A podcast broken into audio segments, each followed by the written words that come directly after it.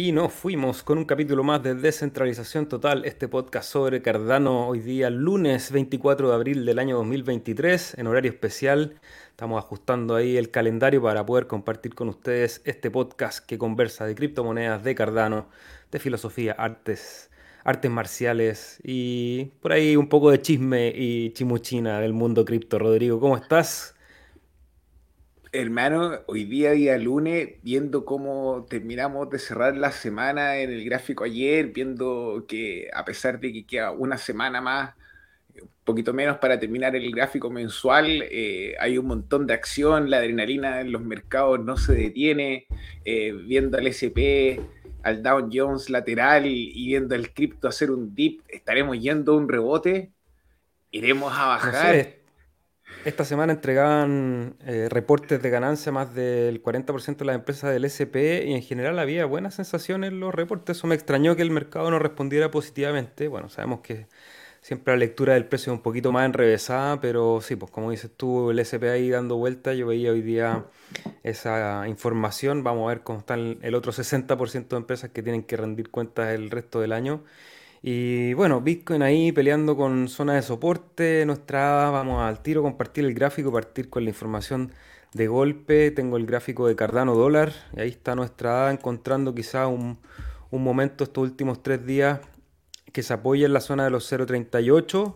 Vamos a ver si se mantienen en ese canal y a lo mejor nos da otro impulso al alza hasta los 0.50, 0.52 aproximadamente, o si quiere venir a buscar abajo el siguiente nivel de soporte, podríamos hablar de la parte baja del canal, que justo coincide con esta media móvil de 200 días ahí en la zona de los 0.35.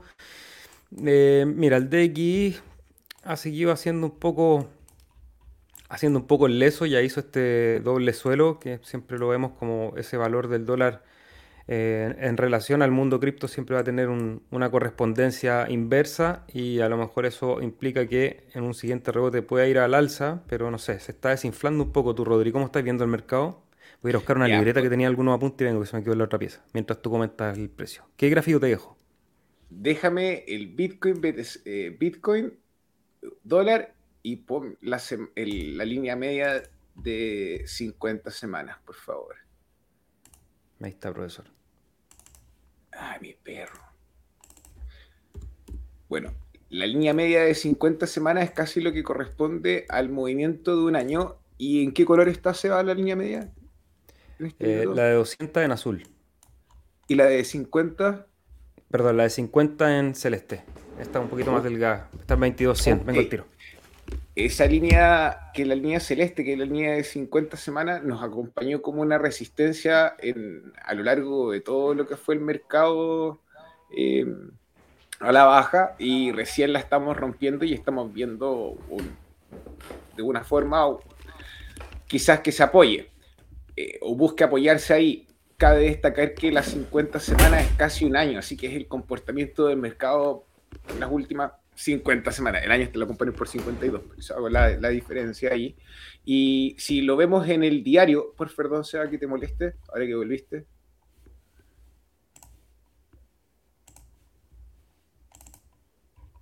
Eso. Ese es el, eso. Estamos buscando soporte ahí. En el gráfico semanal no se alcanzaba a apreciar. Si tú alejas un poco, Seba, perdón, vamos a ver que después de mucho tiempo que nos acompañó como una línea de resistencia, empezamos a colocarnos sobre ella y a pesar de que en mes de febrero vimos una ruptura de la tendencia, se apoyó igual en la línea que es la azul más oscura, que esa es la de 200 semanas, ¿se Sí, profe. Entonces, si por ejemplo nosotros hiciésemos una extensión del movimiento de la línea de 200 semanas, eh, obviamente estos son indicadores que vienen con un lag, entonces podría estar entre los 24.000 desde los 22.000 hasta los 26.000. Podría ser un rango en el que podríamos llegar a ver el, precio caer si es que ese fuese el movimiento.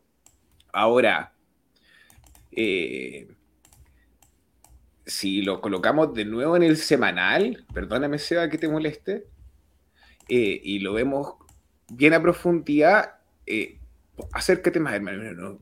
No, es, la vela anterior que acabamos de formar es un es la vela semanal es la vela chiquitita que está recién partiendo. eh, y la otra vela compensó todo lo que había sido la subida, pero mantenemos el nivel que hemos llevado en las últimas, un, dos, tres, las últimas cuatro semanas.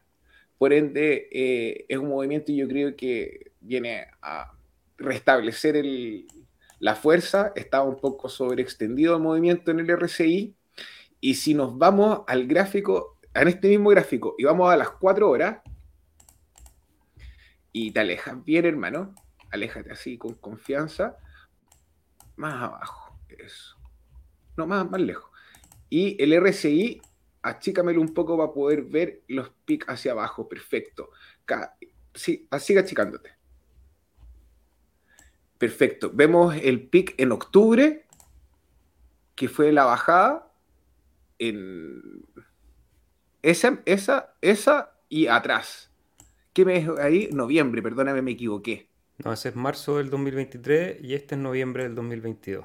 Eso, que son situaciones donde el gráfico luego haber encontrado, eh, el RSI luego haber encontrado un límite del canal, eh, volvió a bajar y esto no significó que el patrón, no hubiese, el, patrón al alza hubiese terminado, o el canal al alza hubiese terminado. Entonces, yo la verdad me mantengo positivo. Creo que la próxima semana, el 3 de mayo, hay una lectura del, del FOMC y eso vendría, eh, creo, a dar el, siguiente paso al mercado. No sé si va a ir hacia arriba o hacia abajo, pero como que en este minuto la incertidumbre, como lo hemos conversado en otras veces, es siempre dañina para los inversionistas. Entonces, el nivel de incertidumbre que hay es tan alto y a pesar de que nosotros hemos hablado de que, o hemos escuchado de que las autoridades hablan de que van a detener a lo mejor la subida de intereses y que después dicen, no, si hay que mantenerla y vemos que los bancos se caen. Entonces, toda esta descoordinación que ni tú, ni yo, ni probablemente Jerón sabe lo que está ocurriendo, Eh, es un sentimiento en común y eso es lo que tiene incómodo al mercado. Esa es mi opinión, perdóname, hermano, que vaya a demorar un eh, poco. Está bueno, y está bueno que hiciste ese análisis porque justo yo había aquí anotado en el estudio del día algunos highlights que hablan de que en Europa por lo menos podríamos esperar incluso tres subidas más todavía de tasas de 25, porque la inflación no se frena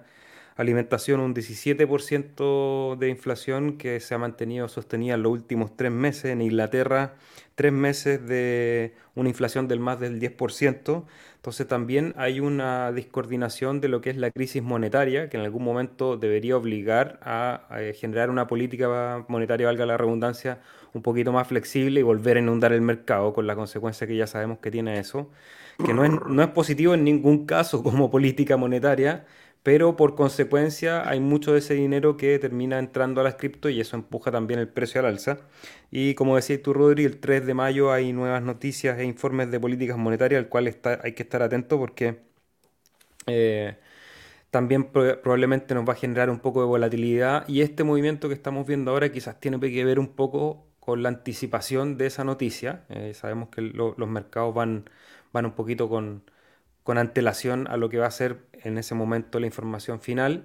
Y también harta noticia que hoy día vamos a compartir con ustedes, vamos a hablar un poquito de lo que es MICA, de la ley eh, de criptoactivos en Europa eh, y una serie de noticias siempre de miedo y de revuelta, así como también noticias de desarrollo en el mundo cripto. Así que dejamos atrás el gráfico y vamos primero con un anuncio que nos despertó hoy día en la mañana ahí en, en el WhatsApp avisando que habían hackeado KuCoin, pero no el exchange directamente, sino que el Twitter de KuCoin habían tomado el, handle, el, nombre, y habían empezado a publicar una estafa y lograron incluso juntar 22 mil eh, dólares valorados casi todo en Ethereum, si no me equivoco era la estafa. Eh, no, en Ethereum, no estoy culpando a Ethereum, sino que pedían Ethereum para, para desarrollar esta estafa. Eh, así que a tener cuidado, porque nosotros siempre decimos, bueno, que la fuente confiable generalmente es el Twitter oficial, en este caso incluso el Twitter oficial fue hackeado, entonces que siempre redoblar esfuerzos. Y yo creo que la ley número uno es que no tienes que enviar a nadie criptomonedas que tú no conozcas o con el cual tú hayas hecho ya una transacción, un convenio, un acuerdo y en los protocolos que te obliguen a firmar una transacción para enviar, hacerlo con mucho cuidado, hagan su búsqueda, tomen todas las precauciones porque como le estamos contando acá, incluso sitios grandes como KuCoin pueden verse afectados esta vez a través de Twitter, Rodri. Eh, vivimos en una época complicada donde los medios de comunicación eh, son el campo de batalla en este minuto. Vemos que KuCoin sufre este ataque, hay gente, no sé el nombre del relator, esa, del periodista, pero en Fox, en CNN. ¿Qué dice ahí, hermano? No lo sé, pero es bonita, esta taza. Es como, no, es una partitura. No, sabría tararearla o está invertido, pero perdona que te interrumpa, solamente quería mostrar mi taza, que soy, soy fanático de las tazas. Mi perro. Ahí está, perro. ¿Cómo, se llama ese perro? Eh, Merece un nombre, ¿ah? Sakamoto. Eh, nada, vivimos en una época donde la gente eh, utiliza los medios de comunicación como un campo de batalla, entonces esta noticia me alegra que hayan sido solamente 22 mil dólares y no una suma más importante y, y de una forma u otra viene a complicarnos más la existencia de que no podemos confiar en nadie, entonces, eh, ojo, atento eh, con lo que ocurre. Y bueno, incluso en el caso de que las inteligencias artificiales mejoren y puedan ver la linda cara de Sebastián o el horrible rostro mío promocionando algún scam o alguna, alguna tontera, pregunten, verifiquen. Porque antes de tirar la plata en un lado donde no la van a poder recuperar, eh, que haya conciencia por último de, la mala compra que uno está haciendo. Exacto. Bueno, y aquí KuCoin en su Twitter informó que durante 45 minutos fue tomado el handle de, de esta aplicación y aquí hacen recomendaciones para no caer en phishing. Phishing es esta actividad en donde se replican informaciones que son muy similares a, la, a, los sitios oficiales y a través de eso te piden tus llaves, te piden transacciones o cualquier cosa con la cual después pueden estafarte. Así que bueno, a tener cuidado.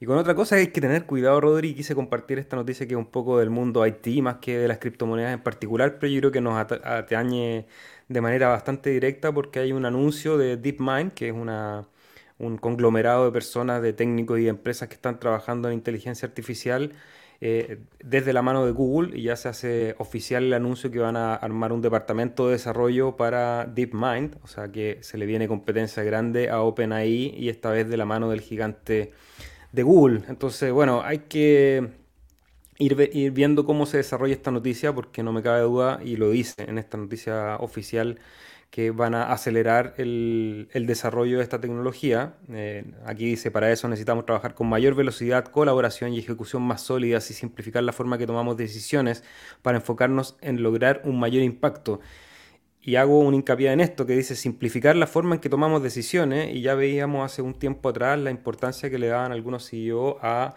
tener cuidado con la aceleración de la implementación de la inteligencia artificial por el desconocimiento que tenemos de las consecuencias de este desarrollo. Y sabemos con toda la información que maneja Google eh, lo potente que podría ser este anuncio, que hoy día pareciera ser como una noticia muy desde el lado tecnológico, que empresas se, se agrupan para poder desarrollar algo que es un poco inminente también, que es la inteligencia artificial. Pero lo importante, y siempre lo vamos a recalcar, en este podcast, es cuidar la filosofía que hay detrás de todos estos desarrollos para que no tengamos que arrepentirnos después de, de la tecnología que creamos y que la podamos usar efectivamente para el mejor desarrollo de nuestra vida, Rodri. Hermano, vamos a los comentarios. Ahí nuestro amigo Andrés León, perdóname que te saque de la noticia, brother, pero tiene que ver con lo que es Mica y pensando que tú estás en el terreno del viejo continente y hay gente que nos ve, que está allá, yo creo que sería interesante revisar porque viene, viene un poco todas estas medidas a pelear con el dólar igual. vamos a desarrollar más cuando lleguen los comentarios, mira. Ya, vamos, vamos a ir a los comentarios porque tengo la noticia amiga y tengo varias tabs para compartir, así que le vamos a dar eso, pero queríamos partir con Cardano, pero como dices tú, vamos a ir a saludar primero a Cripsy, que nos deja el like número 4, dice que son las 18 horas, ahí ponía 17.40 cuando nos dejó el comentario. ¿Son las 18 horas? No, no puede ser. Ah, no, acá son las 21.15, pero él nos dejó ahí un comentario hace harto tiempo atrás en, el chat de YouTube. Cripsy, ¿cómo estás? Saludos. Felipe, desde el sur de Noruega, ¿cómo estás? Like número 2. Ahí hay como una diferencia, no sé.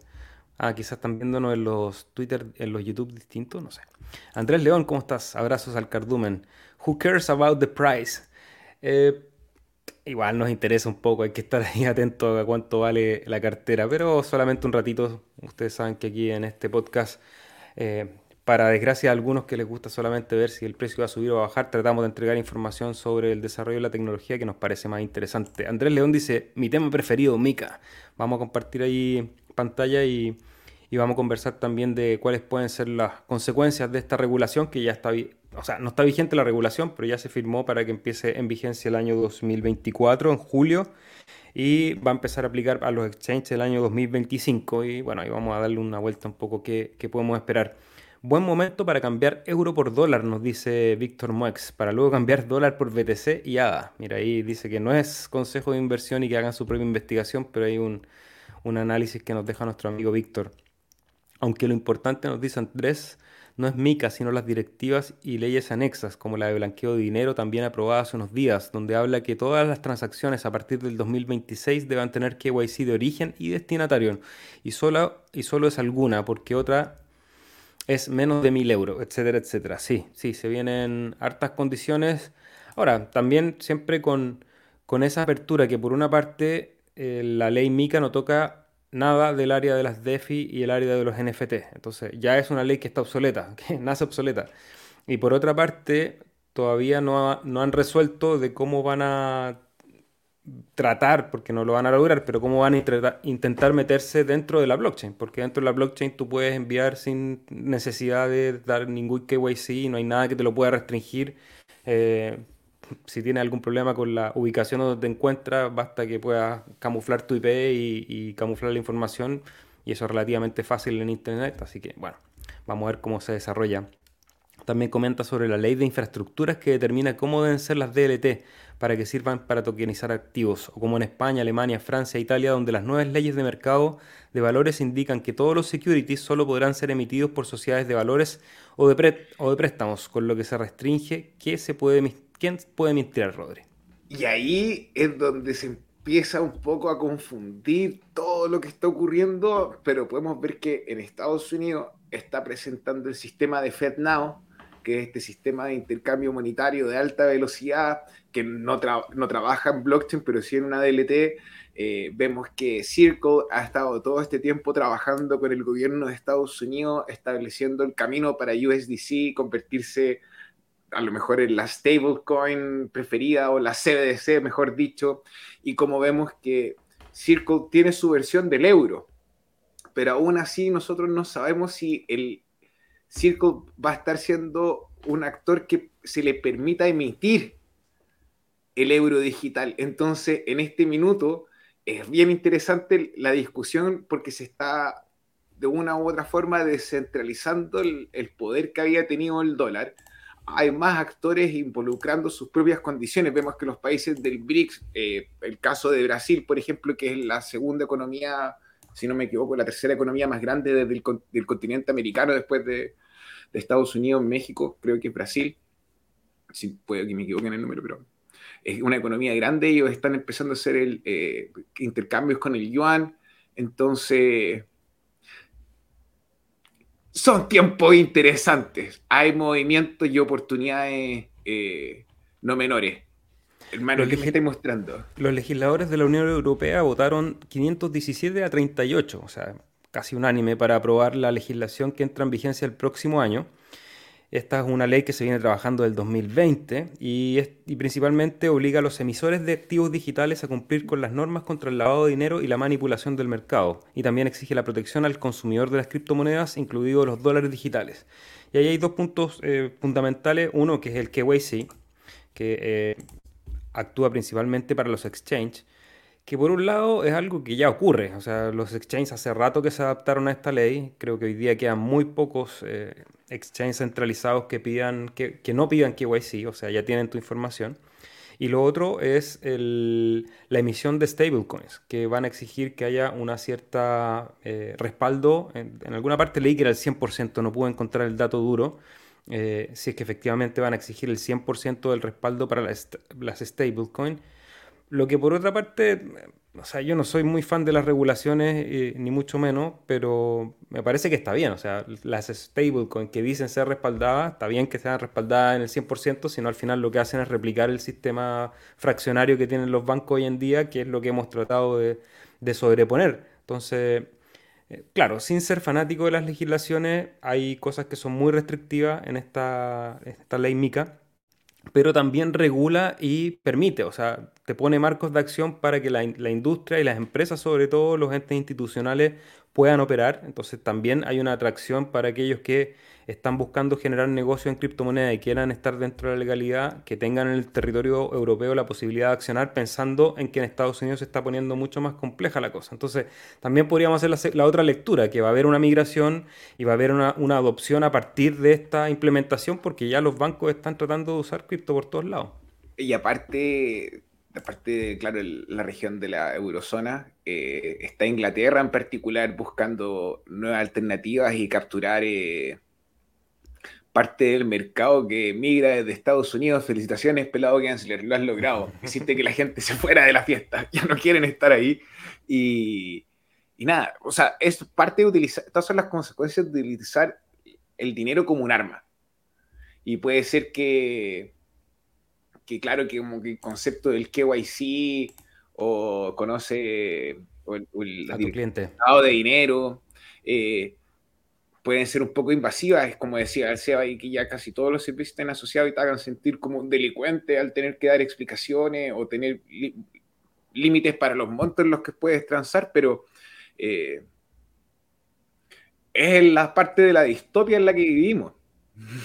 Claro, y aquí dice, los emisores de las monedas estables deben mantener el 100% de las reservas e implementar un sistema de quejas.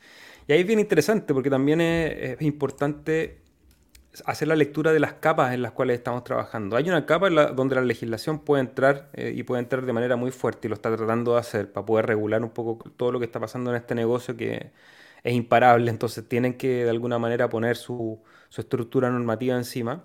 Pero hay otra capa que es la de la blockchain en que ninguna de estas reglas aplica. O sea, en el caso de Bitcoin o de Cardano, para hacer una transacción de punto a punto, eh, no hay manera hoy día en que se pueda hacer un KYC entre medio o que me o que podamos abrir un libro de quejas. Es como, oye Rodrigo, sabes que no me llegaron las recompensas de stake, más allá que nosotros podamos abrir unos canales voluntarios de, reclamo. Eh, técnicamente no hay nada que nos pueda impedir eh, hacer lo que el protocolo hace. Entonces, también está bueno esa, esa conversación entendiendo que seguimos teniendo un espacio que es no permisionado y donde hay un, hay un lugar donde estas reglas no, no aplican, digamos, porque técnicamente no es posible. Vivimos en la época donde la descentralización es un término que se utiliza harto, pero cada vez el mundo está más descentralizado al ver alternativas al dólar.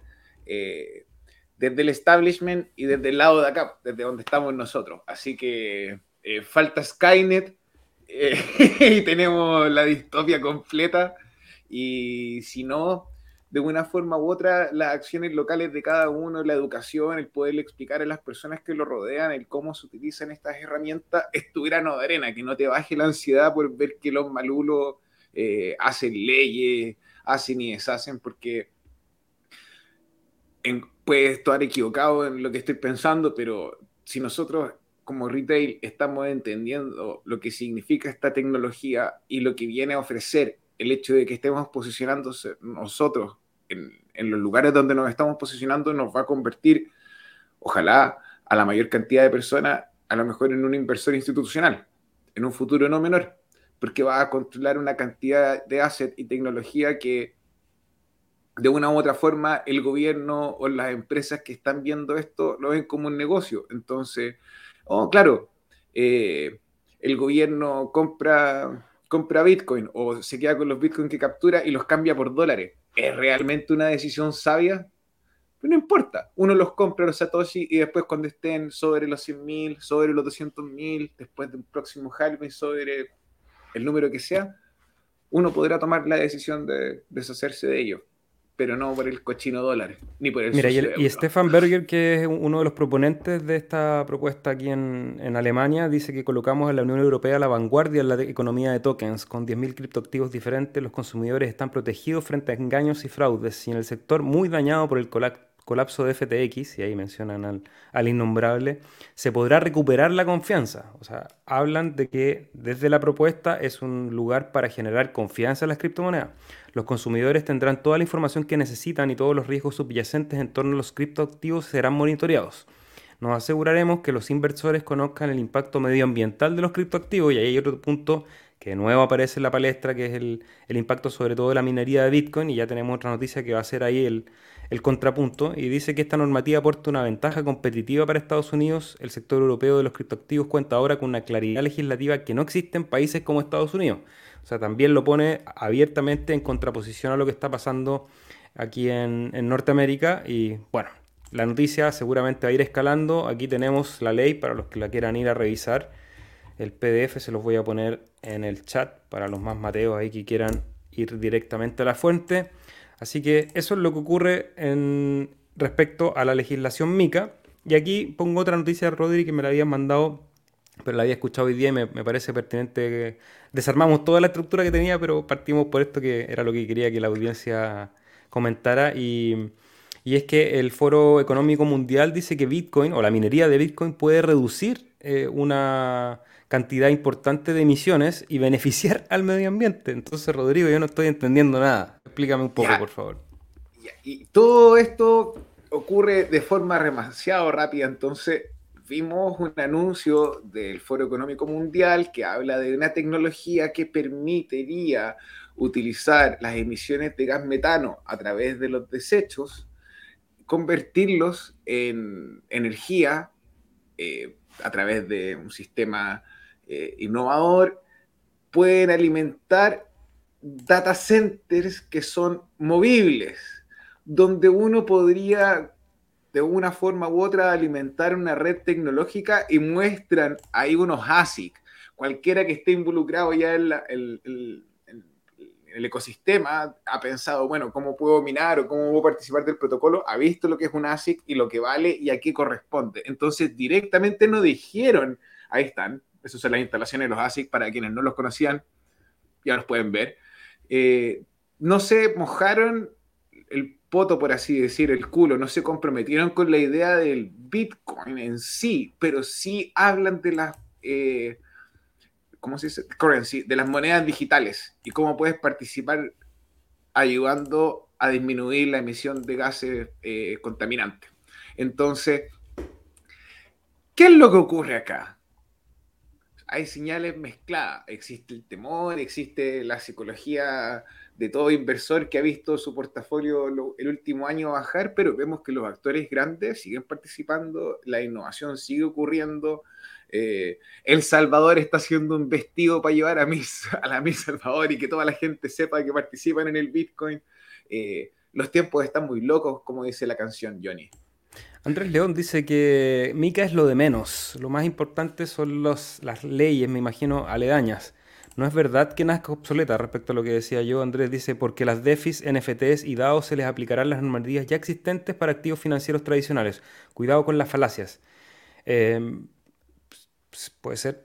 Eh, MICA exige para estables el 100% y los exchanges deben separar sus activos de los activos que custodian para que no pase lo de NFT. Y en Inglaterra ya no se le aplican las normas europeas, y eso es, eso es cierto.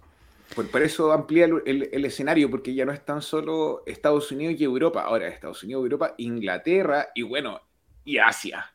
Que ahí viene a lo mejor la liquidez del próximo mercado. Mm. Es una cosa interesante. Ahí para, para, mi defensa, yo creo que el, hecho que el hecho de decir que las normativas existentes son las que aplican para las DeFi, NFT y DAO, habla de la obsolescencia de la ley. O sea, estamos hablando de eh, herramientas completamente distintas a los activos financieros tradicionales y que sean tratados por la ley de la misma manera, habla un poco del estado de retraso que tiene la legislación para estas nuevas tecnologías. Eh, Claro, ahora se hace la diferencia en el sentido que ellos se ocupan de trabajar el sistema de exchange y de la emisión de stablecoin y ahí es donde están poniendo la atención principal. Eh, pero que no nazca obsoleta es discutible, es discutible. Creo que, hay mucho todavía que debe hacer la ley que, o que claro, que ojalá que no lo haga, ojalá que siga obsoleta dentro de todo porque también eh, permite un espacio para la innovación que de repente es mucho más fácil trabajar cuando no hay una legislación específica. Pero bueno, son cosas del, equilibrio que hay que mantener en este desarrollo. Y quería comentar algo, Rodri, que iba a partir con eso, pero no, nos dimos una vuelta bastante larga, que fue lo que le dio el nombre al capítulo de hoy, porque nos llegó un comentario hablando, decía que la descentralización era, la descentralización total era una fantasía, ¿ya? Y quería comentarlo, aprovechar de comentarlo con ustedes para saber qué piensan, que nos comenten ahí y, tener una, una, visión un poquito más integral. Primero, hacer la aclaración o el disclaimer que descentralización total, y por eso tiene un signo de exclamación ahí para los más observaciones, observadores, eh, es un principio estético de, de, este podcast, porque obviamente que para Cardano y para el desarrollo de las criptomonedas y las cosas que nos interesa trabajar, es súper importante la descentralización, y lo hemos hablado aquí durante más de 200 episodios. Descentralización total es una exageración, es una hipérbole eh, estética para poder llamarle un podcast que también tiene algo de entretención y de, lectura lúdica de esta realidad, porque nos parece la mejor manera de educarnos, que sea también entretenido. Y, y claro, entendemos que la descentralización total, así como un concepto abstracto, eh, más que una fantasía, como lo decía ahí la persona que, que nos abrió la conversación y le agradezco por eso, creo que es súper importante abrir esa conversación. A mí me parece que es más una utopía, en el sentido que es una suerte de faro en el horizonte donde uno dice, ¿qué pasaría si? ¿Qué pasaría si todas estas centralidades de poder y de recursos que tanto daño le han hecho eh, durante la historia, y esto no es algo contemporáneo, o sea, la centralización del poder eh, siempre ha llegado a los momentos más catastróficos de, nuestra historia. Eh, ¿Qué pasaría si lográramos un mundo que en realidad las decisiones se tomaran de una manera distribuida, descentralizada, donde la gente tuviera real acceso al voto, a la democracia, a la toma de decisiones, a la oportunidad de recursos? Y, por eso un poco usamos este nombre eh, descentralización total como una fantasía, como un nombre de fantasía y que habla un poco más de una utopía, más que de una fantasía, porque no es, no es algo que, que esté solamente en el aire, que estemos dibujando así como fantasía, yo me imagino como unos cartoons, unos monos animados o una película de ciencia ficción, sino que en realidad se están tratando de construir herramientas para que efectivamente esta descentralización empiece a ocurrir en ciertos ámbitos y, en los ámbitos donde sea efectivo y eficiente en, una primera instancia e ir descubriendo en qué otros ámbitos podemos ir descentralizando la toma de decisiones.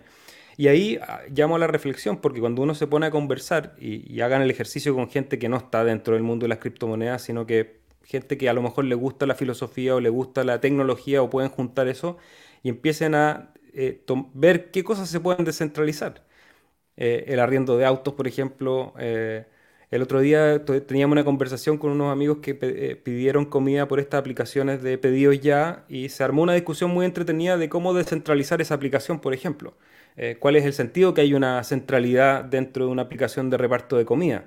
Hay una cosa con los seguros, hay, hay ciertos ítems donde sí la centralidad sigue teniendo una funcionalidad, pero sería mucho más atractivo, mucho más competitivo para el ecosistema de la entrega de comida que pudiese haber una plataforma descentralizada que se soportara por los mismos usuarios. Eh, entonces, abrir esa discusión me parece interesante, así que el que nos dejó el comentario, gracias por abrir la discusión, Rodri. No sé cómo tú lo ves, que ¿quieres la descentralización total o no? El ser humano necesita los grupos sociales para, de una u otra forma, aprender y experimentar y sobrevivir y, y desde el micro de la familia a la, a lo complejo que es la civilización, eh, de repente, dada la naturaleza biológica del cerebro y su limitancia, estructuras nuevas eran muy difíciles de imaginar, pero la tecnología abre una puerta y yo creo que lo que nos detiene es la creatividad. Eh, definitivamente no sé si soy la persona adecuada para decirte, oye, para allá va, eh, esto es la realidad, pero de una u otra forma estamos en una ola construyendo, conversando, conectando con personas que están dentro de esta tecnología en el estado de arte que se encuentra al día de hoy. No sé cómo va a ser mañana, ni pasado, ni en 10 años más, pero definitivamente el mundo cambió después de la aparición del Bitcoin y la tecnología ha tomado un rol cada vez más importante. Hace 10 años atrás que se venía trabajando el proyecto de DeepMind o mucho antes y no tenía la misma relevancia que tiene el día de hoy. Entonces, eh, nada, es maravillosa la imperfección. Eh, estoy agradecido de estar en esta ola y creo que eh, si te dudas acerca de la descentralización, nos puedes ver los días martes, usualmente, y los viernes para acompañarnos y conversar sobre lo que ocurre porque vamos juntos. No es algo que yo te cuente. Hola Cardumen, nos dice IS. Apenas estaba terminando el Imperio contraataca y los encuentro acá. Saludos desde México. Y el asado, papá, ya viene el asado. Saludos a IS. Sí, transmitimos hoy día lunes porque mañana eh, nos va a ser imposible estar conectados en vivo, así que pongan su recordatorio, pongan la campanita. Si YouTube no les avisa, les recomiendo que saquen la campanita y la vuelvan a poner. A veces eso arregla el problema que tiene que hay gente que no, si bien está suscrita y que le pide todas las notificaciones, no le avisa. Saludos Anonymous desde Valencia, España, ¿cómo estás? Saludos eminencias, no, no sé si eminencias, Roberto, amigos nomás, y hay que compartir el conocimiento que tenemos.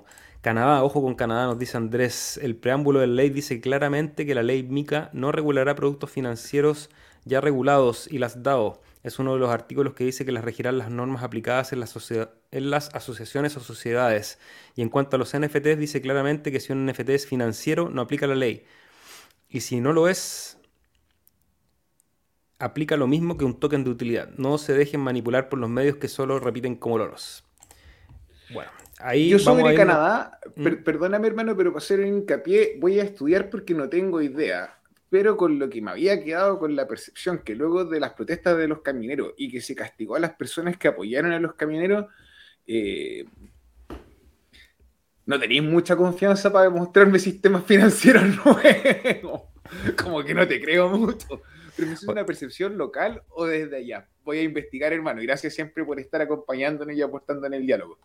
Eso, saludo al Andrés. Y bueno, vamos ahora a las noticias y a información sobre la red de Cardano, porque quería compartir el desarrollo semanal, el reporte del desarrollo semanal que ya nos dice que hay 1.227 proyectos en construcción o construidos dentro de la red, más de 70 token policies, transacciones durante la semana de más de 65 millones, 8.5 millones de tokens nativos y un montón de desarrollo. Y quería compartir también este sitio que es del GitHub de IOG, que les permite ir revisando cuáles son los avances semanales o mensuales de cada uno de los proyectos.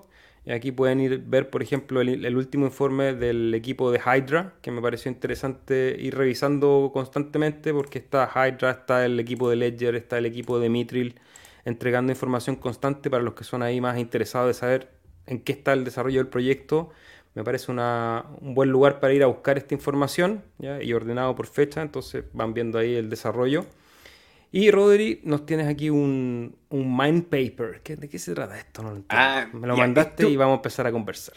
Este es un juego que pretende entregar al ecosistema de Cardano eh, la posibilidad de que bueno, los holders del proyecto puedan repartir las ganancias que genera este equipo a través de la minería de prueba de trabajo. Entonces van a minar diferentes monedas, eh, Bitcoin, Ravencoin, Ergo, eh, ay, se me fueron las otras que son prueba de trabajo en este minuto, pero por un ejemplo, con esa parrilla iban a estar minando y los usuarios que tuviesen estos NFT iban a poder ver eh, los beneficios de esta minería. Eh, creo que el floor o el piso de la venta de estos NFT está en 450 hadas y ya va en 700 o superó los 700 esta semana. Eh, me pareció un proyecto interesante por cómo eh, toma algo que a lo mejor había sido un riesgo que habíamos visto a la inversa, que habíamos visto que gente armaba un pool y creaba una tesorería con los fondos que le daba el pool, ahora dar la inversa ok, obtengo liquidez del ecosistema de Cardano, pero tengo mi equipo de minería y ahora les entrego liquidez al ecosistema de Cardano ya que los, eh, los, los, pagos de las recompensas son en ADA. O sea, eso quiere decir que de una u otra forma ellos están obligados a comprar ADA de forma constante con lo que generen con estos equipos de minería. Eh, me parece un diseño interesante. Eh, definitivamente va a estar ahí con Andrés con lo que dijo de Mika van a estar financiados. Pero nada, eh, un proyecto más que me pareció interesante revisar. Goofy Gophers Mining Club, para los que quieran saber el nombre que nos están escuchando por podcast, recordar que este material sale, bueno, en este tiempo va a salir el día que podamos juntarnos, pero dos veces a la semana, así que en los canales de Facebook, de YouTube, de Twitter, de Twitch y de Odyssey pueden poner su recordatorio y vernos en vivo y también en todas las plataformas de podcast, en Spotify, Apple Podcasts, Anchor y Fountain también. Hay diferentes plataformas de podcast que sabemos que mucha gente nos ha empezado a escuchar por esa plataforma. Les damos un gran saludo, muchas gracias por apoyarnos también en, en todas esas plataformas y recordar que la mejor manera de ayudar, ayudarnos es dejarnos un like, un fueguito, un corazón, depende de dónde estén viendo esto, nos dejan un comentario, buena onda, preguntas, durante la semana respondemos casi todas las preguntas y lo que quieran que conversemos en las sesiones aquí en vivo también, nos dejan un comentario como lo que nos decía nuestro amigo, no, me acuerdo el nombre, pero que nos decía que la descentralización total era una fantasía, eh, que queríamos abrir el tema y lo tocamos aquí, así que cualquier tema que quieras que toquemos eh, con el, con er, la posibilidad del error también. Eh, pero bueno, aquí vamos a estar en vivo conversando y entregando noticias porque hay otra noticia de este gráfico horrible que tiene Liquid Rodri. se sigue drenando liquidez, cuéntanos un poco. Liquid Finance, que era uno de los procesos, o sea, uno de los proyectos con, más viejos dentro del ecosistema de Cardano, lanzó sus tokens antes de tener el protocolo listo y sacó eh, en circulación 380 mil tokens. Y hemos visto eh, un decaimiento en el precio eh, muy grande en el último tiempo y va a seguir cayendo a medida en que las recompensas se emitan y aumente la cantidad que está en circulación. Si no me equivoco, estamos cerca del millón circulante o los 700 mil. en la barrita al costado derecho, dicen, man, Sí, del... sí, no es cierto, no. El circulante. Circulante supply, acá, 781 mil. Perfecto. Entonces, a medida que este número se siga incrementando, el valor de Liquid Finance podría seguir cayendo. Creo que lo vimos tocar los 5 hadas hoy día y ya igual recuperó un poquito. Eh, ¿Cuánto fue eso? Ah, mi perro, ¿cómo sabes? Mirando el, todo el día los gráficos del ecosistema Cardano, horrible. Ayúdenme a tener una vida diferente, deleguen en el pool. no, pero a la gente que con calma porque probablemente este proyecto sí sea un buen proyecto en el bull market, sí dé buenos resultados y, hacer DCA es una buena alternativa. Contemplen eh, cómo va aumentando el supply. Eso. Sí, ojo que el supply total son 21 millones, así que queda harto, harto camino. Eh, así que yo mantendría, me mantendría fuera de eso. Y bueno, otra noticia interesante del ecosistema, y aparte que viene con, viene con veneno, es que está disponible ya la aplicación de Aneta BTC. Los que han visto este podcast probablemente han escuchado, nosotros conocimos a los amigos de Aneta en la Hackathon de Argentina, estuvimos con Frosty ahí conversando, ha venido este podcast, ha hablado de este proyecto que básicamente lo que busca es envolver a nuestro querido Bitcoin, a Papi Bitcoin dentro de la red de Cardano y hoy día ya está disponible aquí la aplicación app.anetabtc.io con un fee que ha generado bastante revuelo, un 1% por poder envolver tu Bitcoin en la red de Cardano, lo que te va a permitir quizás obtener liquidez en alguno de los pools que vamos a ir viendo cuáles son las relaciones que, va teniendo. Esa es la primera noticia. Pero, es la testnet, ojo, que es la testnet, no es la mainnet yet, todavía no, así que puede participar gente en su casa buscando el testnet ADA y el testnet Ergo. Y, a mí rápidamente me, llegó un tweet de, de, Choti diciendo que hay revuelo en la red porque hay mucho ruido con el trabajo que está haciendo Zeneta, que, perdón, que son los mismos que están detrás de Cherryland. Cherryland es otra plataforma de préstamos que está saliendo en la red de Cardano y empiezan a saltar alarmas para Zeneta porque al parecer copiaron el código de Ergo y para Cherryland le copiaron el, el código a, Ada Finance. Recordar también que Zeneta, que trabaja con Ergo, entonces también ahí hay una cuando uno habla de copiar el código hay que tener ojo porque, claro, estamos en, protocolo en que muchos de los códigos son abiertos y me parece bastante natural que otro proyecto lo copie y lo pegue. Eh, es parte de la tecnología usar las herramientas que ya están diseñadas. pero la teleserie sigue porque después, acto seguido, en mi estudio de la mañana, veo que Ada Finance hace su ejercicio de gobernanza para elegir cuáles son los pools que van a estar disponibles en, en su plataforma y entra eh, para estar disponible NTX eh, para poder pedir préstamos y Ceneta no pasa. Entonces ahí uno va a ver los comentarios y hay acusaciones que el equipo de ADA, un poco en defensa de, esta copia de, de información de copia de código habrían votado en contra del, del token de Ceneta. Y me falta la última que es lo de Cherry porque el día 20 de abril lanzan el anuncio que el Light Paper, que sería una suerte de white paper, me imagino, de este nuevo proyecto llamado Cherryland, que es parte del mismo equipo de Aneta BTC, eh, responde a las acusaciones de este copy-paste del código de, de, ADA, diciendo que ADA es un gran equipo, o sea, le entrega ahí buena onda al equipo y les desea lo mejor, pero hasta donde ellos saben, todo el código off-chain está cerrado, el de ADA, entonces no hay manera en que ellos lo hayan podido copiar y que para los smart contracts la propuesta es que sean herramientas de código abierto y de hecho el código de Cherryland es de código abierto. Entonces, ahí, eh, poniéndonos el traje del, viejo veneno, ya no podemos decir la vieja veneno porque había alguien nos, nos echó la talla que por qué decíamos la vieja veneno que si solo las mujeres eran chismosas. Entonces aquí está la vieja veneno, el viejo veneno y el vieje veneno. Eso. Ahora, eh, alimentar el debate ahí, se va claro, cuando tú tienes un proyecto que tiene un código que es open source, la idea de esto es que este código le permita a otros desarrolladores aprender y mejorar sobre el trabajo que tú construiste con tu equipo o de forma independiente o individual. Pero vemos que eh, con, con, el amor y con el respeto que le tengo a Frosty voy a hacer eh, un poco como el desglose del, de la conversación, pero pasa de que el equipo crea Ceneta eh, crea Teddy Swap, crea y eh, Drop. Y, y los códigos de estos proyectos o las funciones que hacen estos proyectos, como bien decía el Seba, podrían perfectamente trazarse a otros actores. Cabe la pregunta a destacar, ¿es bueno, es malo? Eso no queda en mí.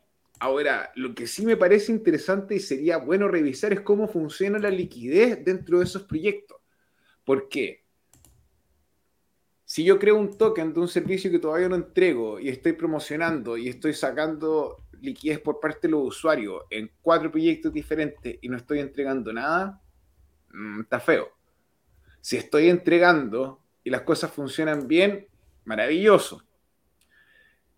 Hay un riesgo no menor en la versión número uno de Aneta BTC que tiene que ver con la custodia de esos bitcoins. Y la custodia de esos bitcoins todavía no se trabaja de forma descentralizada en un contrato inteligente, sino que va a ser una billetera que va a estar administrada por el equipo. Entonces crea harta suspicacia. Lección después de que haber visto al puto de Alex Mashinsky, eh, si tiene un bitcoin, como tope el 30%, por darte un ejemplo, ese sería mi tope. Mucho, no mucho. mucho, mucho, no vale la pena por, por ganarte un 2%, arriesgar lo que tenías, nada, mucho. Entonces, ser cuidadoso eh, es un buen hábito. Ahora, también uno tiene que saberse ignorante de repente y decir, ok, estoy viendo una situación que no entiendo. Y antes de gritar en el Internet, como lo hacemos la mayoría de los superdotados, eh, ya, hay que investigar un poquito. Entonces, claro, yo puedo entender el, el enojo o la suspicacia que está generando el equipo eh, que compone Frosty. Eh, ya después de toda la plata que han juntado y todos los esfuerzos que, que han hecho, hay que esperar ver los resultados. Y sobre eso tener una opinión, creo. Bueno, y con los que sí hay una opinión bastante positiva por, porque están encargados de entregar y entregar es la gente de Milcómeda, Rodri. Y aquí está, tenemos un, un Twitter de Sebastián. Ah, bueno, Sebastián ahí, nuestro amigo, hermano de Nicolás Arquero, el creadores de This Spark, eh, obtienen una certificación formal matemática eh, a través de la empresa Certora de que el puente de Milcomeda va a funcionar con el ecosistema, eh, o sea que el puente de Milcomeda está auditado. ¿Qué quiere decir que esté auditado? No tan solo que llegaron 2, 3, 100 usuarios a utilizarlo, sino que se utilizan métodos matemáticos para probar y ejecutar el código y ver comportamientos anómalos. Si tú bajas un poquito, se va desde este hilo. El otro SEBA hace una explicación de lo que significa y las ventajas que trae. Entonces, por ejemplo, parte de los esfuerzos de la versión número 2 de Milcomeda es permite hacer una llamada a la máquina virtual de Ethereum desde las billeteras de Cardano.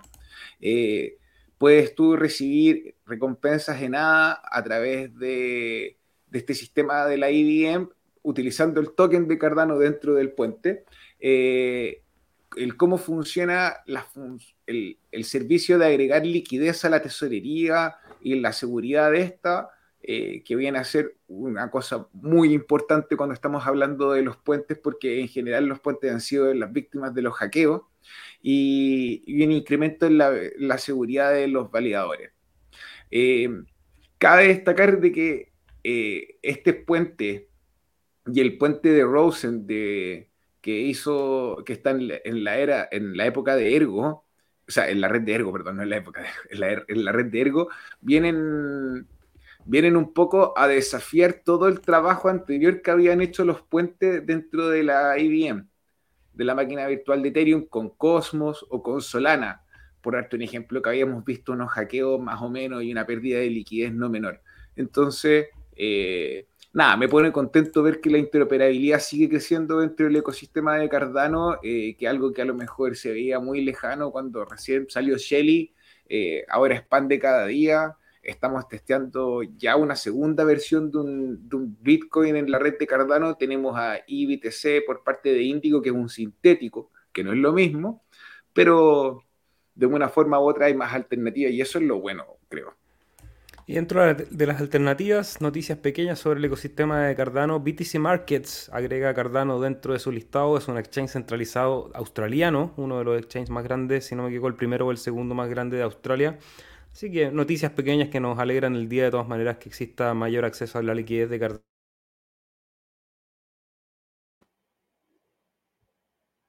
No sé si se quedó el SEDA pegado o fui yo. Pueden escribir en los comentarios, por favor. eh,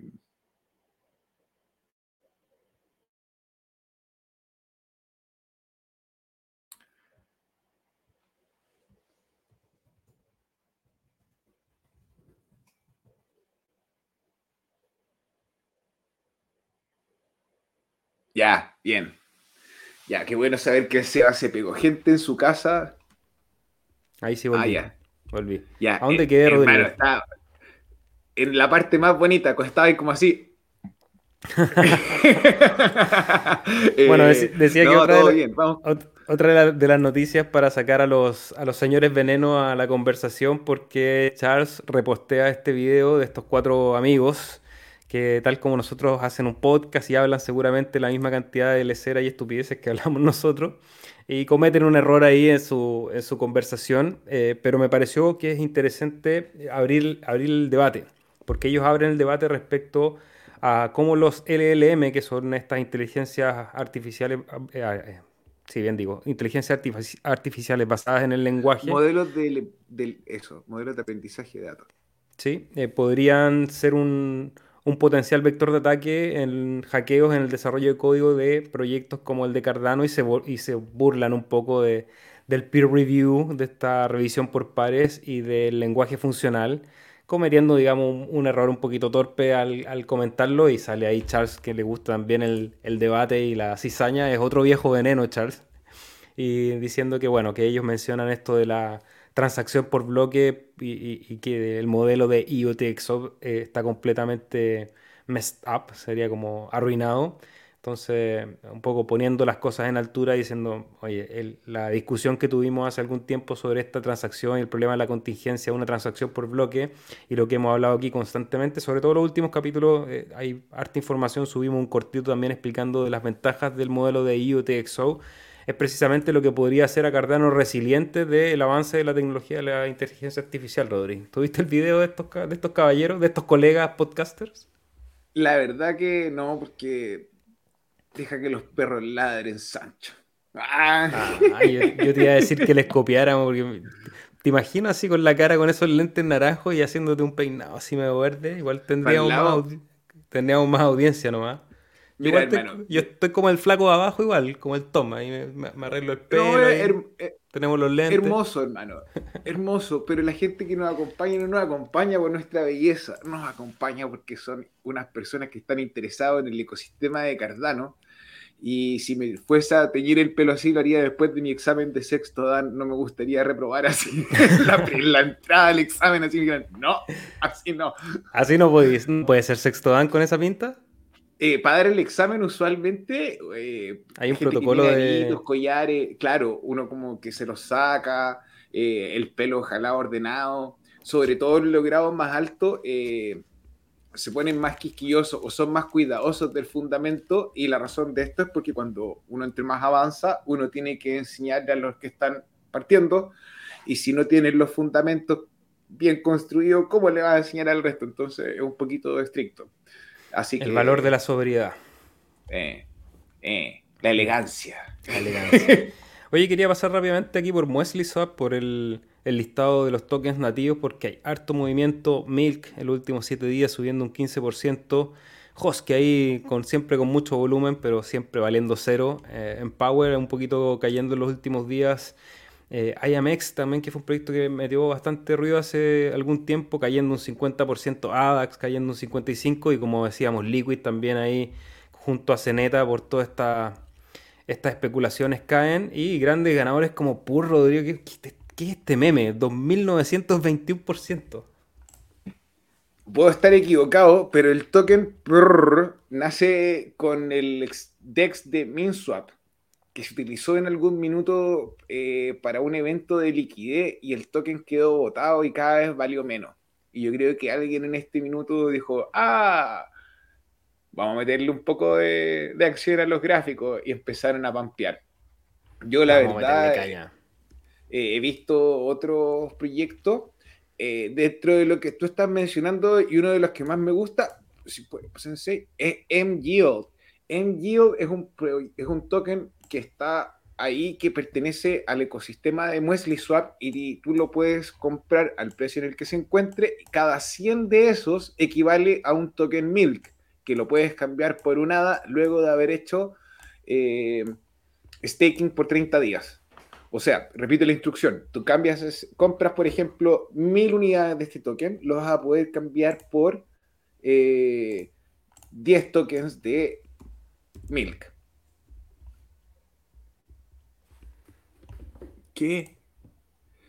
Eh, por darte un ejemplo, eso son mil hadas.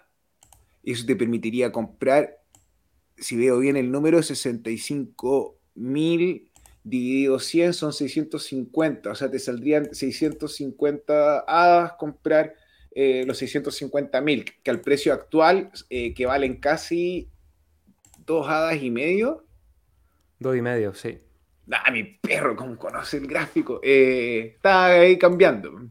Ahí está platica. ¿Cómo hace la platica? Ay, el ejercicio, la gimnasia financiera que le decían en algún momento. Oye, voy a hacer rápidamente unas noticias ahí de información común, eh, información de, utilidad pública del mundo cripto, porque hay otro hackeo en Trust Wallet. Se pierde más de 170 mil eh, dólares eh, debido a una vulnerabilidad de billeteras que se crearon en noviembre del año pasado, entre el 14 y el 23 de noviembre del 2022. Espero que ninguno de ustedes haya caído en la estafa, pero si cayeron en esa estafa y hicieron una cuenta en Trust Wallet, en esas fechas hay un instructivo en, en la página de Trust Wallet para poder ver y, ver que no hayan perdido los fondos directamente ustedes.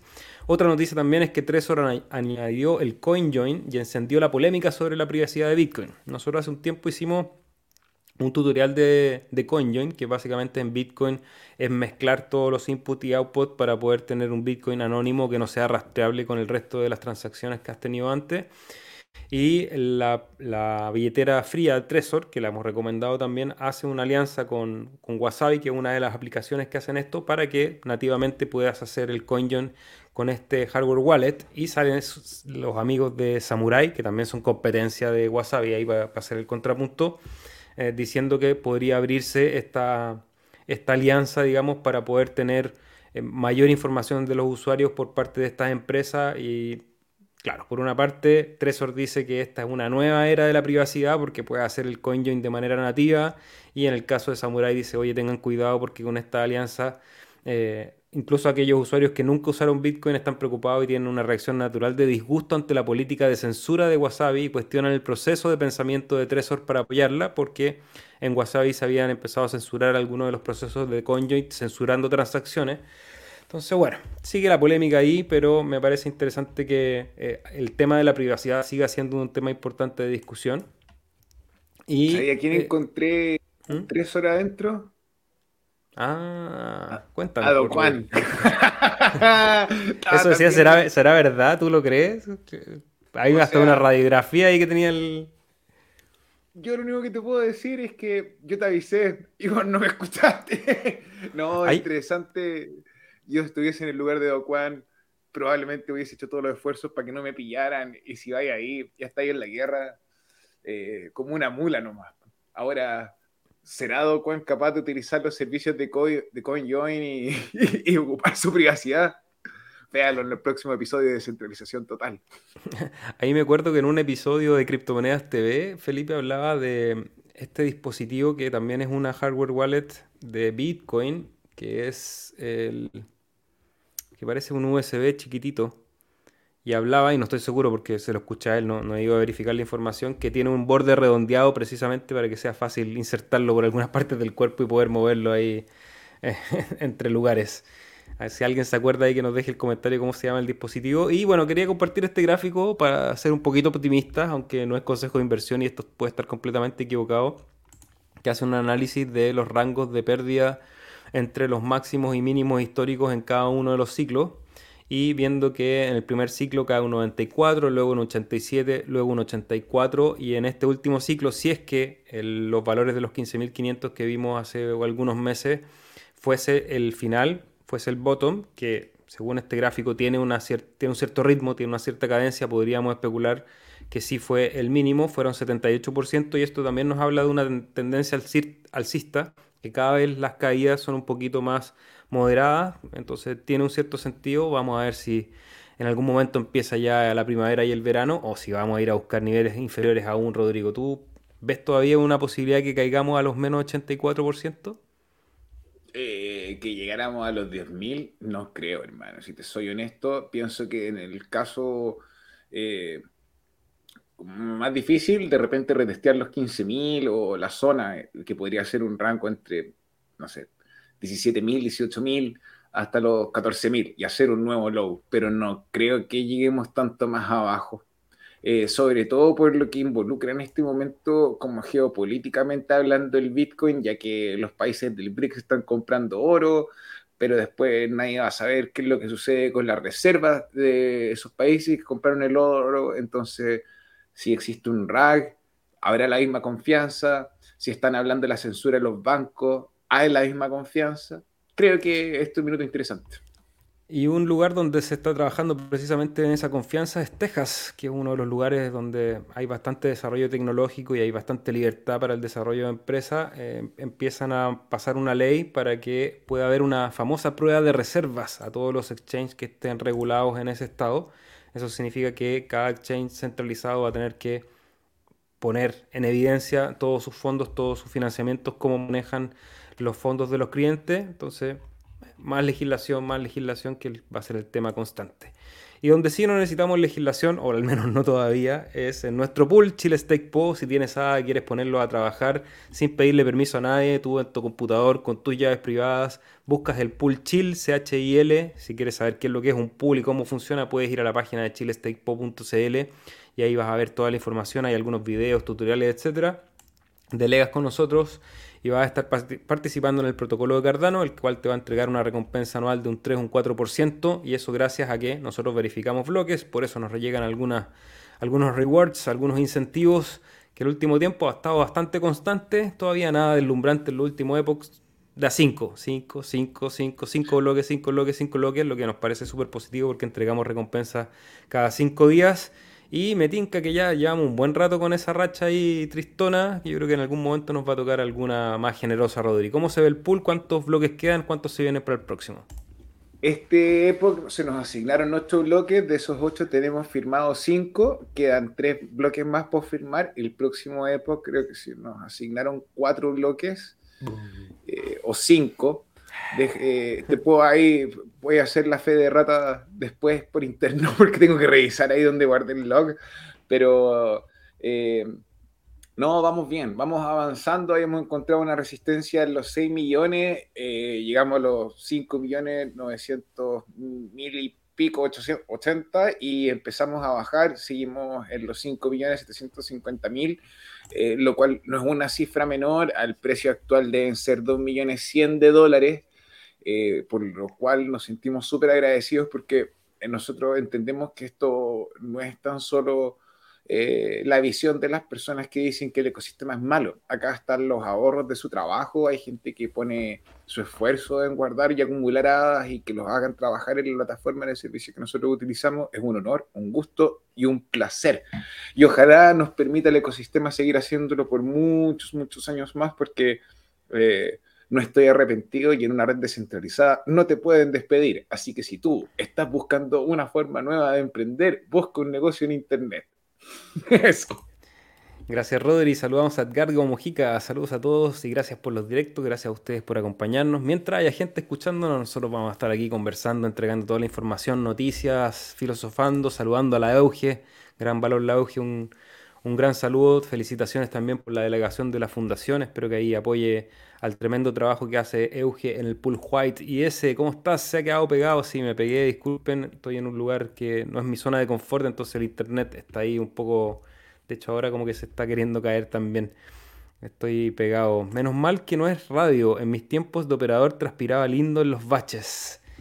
Eh, sí, ¿no? Yo todavía transpiro de repente cuando la conexión no acompaña y hay problemas técnicos. Eh, es un desafío que, claro, cada vez se va haciendo un poquito más tranquilo porque llevamos hartas horas de transmisión, pero yo todavía no sé, tú, Rodríguez, a mí me sigue generando un poquito de adrenalina cuando hay que partir, sobre todo cuando no estoy en mi casa y, estoy eh, fuera de mi zona de confort, de conectar los equipos, yo ando así como con mi estudio portátil en una mochila para siempre tratar de estar conectados con ustedes. Y, claro, de repente el internet no acompaña y, uno no. Hay cosas que escapan de las manos. Pues, entonces se genera esa adrenalina que es la belleza de transmitir en vivo también.